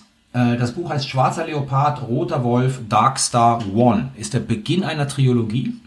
Und da geht es sozusagen um eine Geschichte in Afrika, in der ein Jäger äh, auf die Suche nach bestimmten Sachen gehen muss, um sich selbst zu finden. Das hat sehr viel Mystik, das hat sehr viel Fantasy und das hat, das hat aber auch sozusagen einen ziemlich tiefen äh, philosophischen Touch. Marlon James, ohnehin grandioser Autor, Schwarzer Leopard, Roter Wolf, Darkstar One. Ich habe gelesen, The Black Game of Thrones hat es irgendjemand Ja. genannt. Ja, das ähm, passt ganz gut. Soll ich weitermachen? Äh, Ja. Ich habe jetzt auch zwei. Ähm, und ich muss mich, ich musste echt tief wühlen, aber dann habe ich ein Buch gefunden, soll jetzt nicht irgendwie doof klingen oder so, aber ich lese wirklich nicht so viel auf Deutsch und habe ich ein Buch gelesen, was ich in deutscher Sprache gelesen habe. Und zwar ist mir das sehr, sehr oft empfohlen worden und am Ende habe ich dann mich endlich auf die Granate geschmissen und habe es gelesen. Ähm, und fand es auch Nicht überragend, aber gut genug, um es zu empfehlen. Und zwar ist es Mark-Uwe Kling, Quality Land. Die meisten Leute sagen jetzt wahrscheinlich, habe ich schon vor drei Jahren gelesen, der Sauer ist aber spät dran. Ich glaube, ich bin auch wirklich so der Letzte, der es gelesen hat. Aber falls es irgendjemand Ich noch... noch nicht. Ah so, na, also falls es irgendjemand noch nicht gelesen hat, ja, äh, es lohnt sich und die Tatsache, dass es mir nicht so gut gefällt, ist wahrscheinlich auch kein besonders aussagekräftiges Zeichen, ja, weil ähm, gut, da geht's halt viel um äh, sozusagen so bestimmte Entwicklungen im Bereich künstliche Intelligenz und was es mit der Gesellschaft macht. Und wenn man sich damit eh schon beschäftigt, ist in dem Buch nicht so viel Neues drin. Aber, aber, jetzt kommt der Punkt, wo ich es wirklich empfehlen würde. Er strickt einige Entwicklungen wirklich mit viel Witz, ähm, sehr konsequent zu einem absurden Ende. Also da laufen dann zum Beispiel irgendwie so Androiden rum, die einfach den ganzen Tag shoppen gehen, ja, damit einfach der Warenkreislauf irgendwie weitergeht und so. Und also das Buch ist voll von solchen absurden Sachen, so Drohnen, die dir Pakete bringen und dich dann voll quatschen und bewertet werden wollen und so. es ist, es ist zum Teil wirklich witzig, ist eine, ist, ist eine Gesellschaftssatire, äh, vielleicht auch wirklich, ähm, wenn man so ein bisschen unterhalten werden will, aber sich trotzdem ein paar Gedanken dazu machen will, wie wir eigentlich Technologie in der Gesellschaft einsetzen und was es mit der ähm, Gesellschaft macht, dann ist es vielleicht ganz interessant. Also Mark-Uwe Kling, Quality Land. Ähm, ich meine auch neulich irgendwie ge gelesen zu haben, dass die Rechte verkauft sind und ich meine sogar fast an HBO oder so. Also möglicherweise ist es dann auch bald in irgendeinem Streaming-Service deiner Wahl. Ähm, und das zweite, was ich empfehlen würde, ist, äh, also das war jetzt tatsächlich auch die Belletristik. Mm, Und das zweite ist, äh, wie bei Carlo, ein äh, Sachbuch. Und zwar von äh, Stuart Russell, Human Compatible. Ist leider noch nicht auf Deutsch erschienen, wird aber wahrscheinlich nicht mehr lange dauern. Da könnte ich mir vorstellen, gibt es sicher dann auch eine deutsche Übersetzung. Stuart Russell ist äh, Professor für Künstliche Intelligenz äh, in, in Berkeley in Kalifornien, ist einer der beiden Autoren eines eigentlich oder das Standardwerks, ähm, ähm, Einführungswerks in, in, die, äh, in dieses Forschungsfeld Künstliche Intelligenz. Und äh, das Buch ähm, ist sehr interessant, weil er ähm, eine sowohl für Laien verständliche, aber wohl auch in der Fachcommunity ganz ähm, aufsehenerregende Idee entwickelt darüber, wie man künstliche Intelligenz so ähm, entwickeln und ausstatten kann, dass sie eben nicht zu einer Gefahr wird. Will da jetzt nicht spoilern, kann man sich angucken, ähm, ist auch wirklich sozusagen für Laien gut verständlich geschrieben. Ich habe mich besonders gekringelt an der Stelle, wo es um diese ganze autonomen Waffendiskussion geht und er sozusagen ausgerechnet Deutschland zitiert als ein Land, ähm, was sozusagen als abschreckendes Beispiel dafür gelten kann, wenn man überhaupt nicht verstanden hat, worum es geht und eine möglichst absurde Definition von dem ins Feld führt, was ein autonomes Waffensystem ist. Also das äh, hat schon ein bisschen wehgetan, weil das ist ja so ein bisschen auch so mein äh, sozusagen irgendwie Pet Peeve Nummer eins und das wesentliche Ding, was Also er ich, hat gesagt, du hast eine absurde Definition? Nein, die deutsche Regierung hat er gesagt, ja. Okay, die Briten Ja, sind also aber schlimmer, oder? Was das Die? Briten, ja, die, wir haben ja, das ist ungefähr, die sind ja fast gleich. Aber ja, also er hat Deutschland rausgezählt und hat gesagt, also wenn man wirklich voll daneben hauen will und sich sozusagen irgendwie ähm, richtig ähm, ja, äh, bloßstellen will vor der internationalen Gemeinschaft, dann muss man so eine Definition anlegen. Fand ich halt ein bisschen schade. Ich finde, wir machen das ohne Not und könnten da längst was Vernünftigeres erarbeitet haben. Und ja, jetzt steht's halt bei Stuart Russell. Das werden nicht wenige Leute lesen. Schon, schon doof. Aber ja, definitiv interessantes Buch. Ähm, und ähm, wahrscheinlich auch aus dieser Flut von KI-Büchern, da gibt's ja richtig viel zurzeit, ähm, definitiv eines der eher qualitativ hochwertigeren, ähm, weil von jemandem geschrieben, der halt wirklich in der Materie drinsteckt und nicht nur sozusagen irgendwie so ein bisschen so ein paar Anekdoten aneinander reiht und der auch wirklich eine neuere Idee daraus entwickelt, die, wie ich bei einer Konferenz neulich äh, feststellen musste, auch tatsächlich Leute aus dem Feld ähm, absolut anregend finden. Ja, als hätten wir uns abgesprochen. Ich habe auch zwei Bücher, ein Sachbuch, ein belletristisches Buch und eins auf Deutsch, eins auf Englisch. Das Sachbuch ist äh, Krieg vor der Haustür von Sarah Brockmeier und Philipp Rottmann. Äh, Untertitel Die Gewalt in Europas Nachbarschaft und was wir dagegen tun können. Ich bin noch nicht ganz durch, ich finde es aber richtig toll. Und was mir daran sehr gefällt, ist, dass die beiden Autoren es sehr gut schaffen, die Balance zu halten zwischen dieser ja militärfokussierteren Diskussion, die ich vielleicht auch noch mal eher besser kenne und der ja mehr so friedensforschungsmäßig äh, ähm, fokussierten Diskussion, in der es eher um Entwicklungszusammenarbeit etc. geht und wie das quasi zusammenspielen kann und wie die Diskussion in Deutschland da leider eben häufig sehr, sehr falsch läuft, äh, teilweise auch von beiden Seiten. Insofern, das ist auf jeden Fall ähm, eine Empfehlung von mir für die Leute, die äh, diese Thematik spannend finden. Der schließt mich an, ich habe es auch gelesen. Definitiv Genau, sehr gut. Und die andere ist lustig. Ich hatte zwei Romane hier vor mir liegen und ich habe gesagt, ich mache es davon abhängig, wie positiv oder negativ unsere Voraussagen sind. Weil ich habe eine dystopische Empfehlung und eine mehr so herzerwärmende Empfehlung. Und nach Och, unserem das Glas. herzerwärmend. Genau das. Nach unserer Glaskugelei ähm, mache ich natürlich das Herzerwärmende. Und zwar ist das ein Roman von Kathleen McInnes und das nennt sich The Heart of War: Misadventures in the Pentagon. Und das ist ganz ehrlich, das ist ein super Weihnachtsbuch. Das ist, Der, der Titel klingt herzerwärmend. Ja, ja okay, doch, okay, wenn ihr den Titel, wenn ihr den Man Titel hört schon das Feuer findet, prasseln im Kamin. Wenn ihr den Titel gut findet, dann zeige ich ähm, zumindest hier schon mal das ähm, Frontcover. Boah, ist ähm, man schön. sieht Ja, das sehr gut. Pentagon und man sieht so Sachen wie Waffen, ähm, das, das Kapitol, äh, Maschinenpistolen, aber gleichzeitig auch rote Stilettos, ein Weinglas und einen Lippenstift. Ähm, okay, das ist vielleicht ein bisschen klingt. Ist wohl in der Clintons-Zeit ein- geschrieben worden. Deep Cut.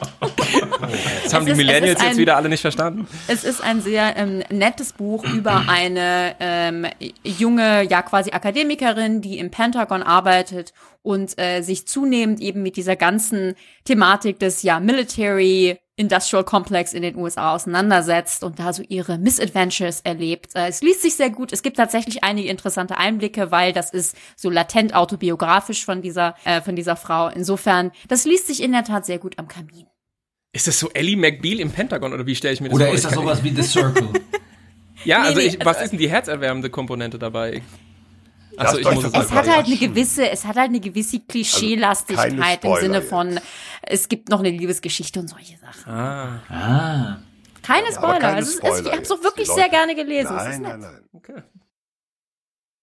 Gut, dann schreibe ich mal eure Trendlinien fort und mache auch einen Roman, ein Sachbuch, eins Deutsch, eins Englisch. Das Belletristische, wenn man das so nennen will, ist schon, ist nicht mehr ganz neu, schon einige Zeit auf dem Markt, aber eigentlich, ja, eigentlich zunehmend aktuell, äh, nämlich Ghost Fleet von Peter Saugeiles Buch. Singer. Saugeiles Ich Buch. weiß nicht.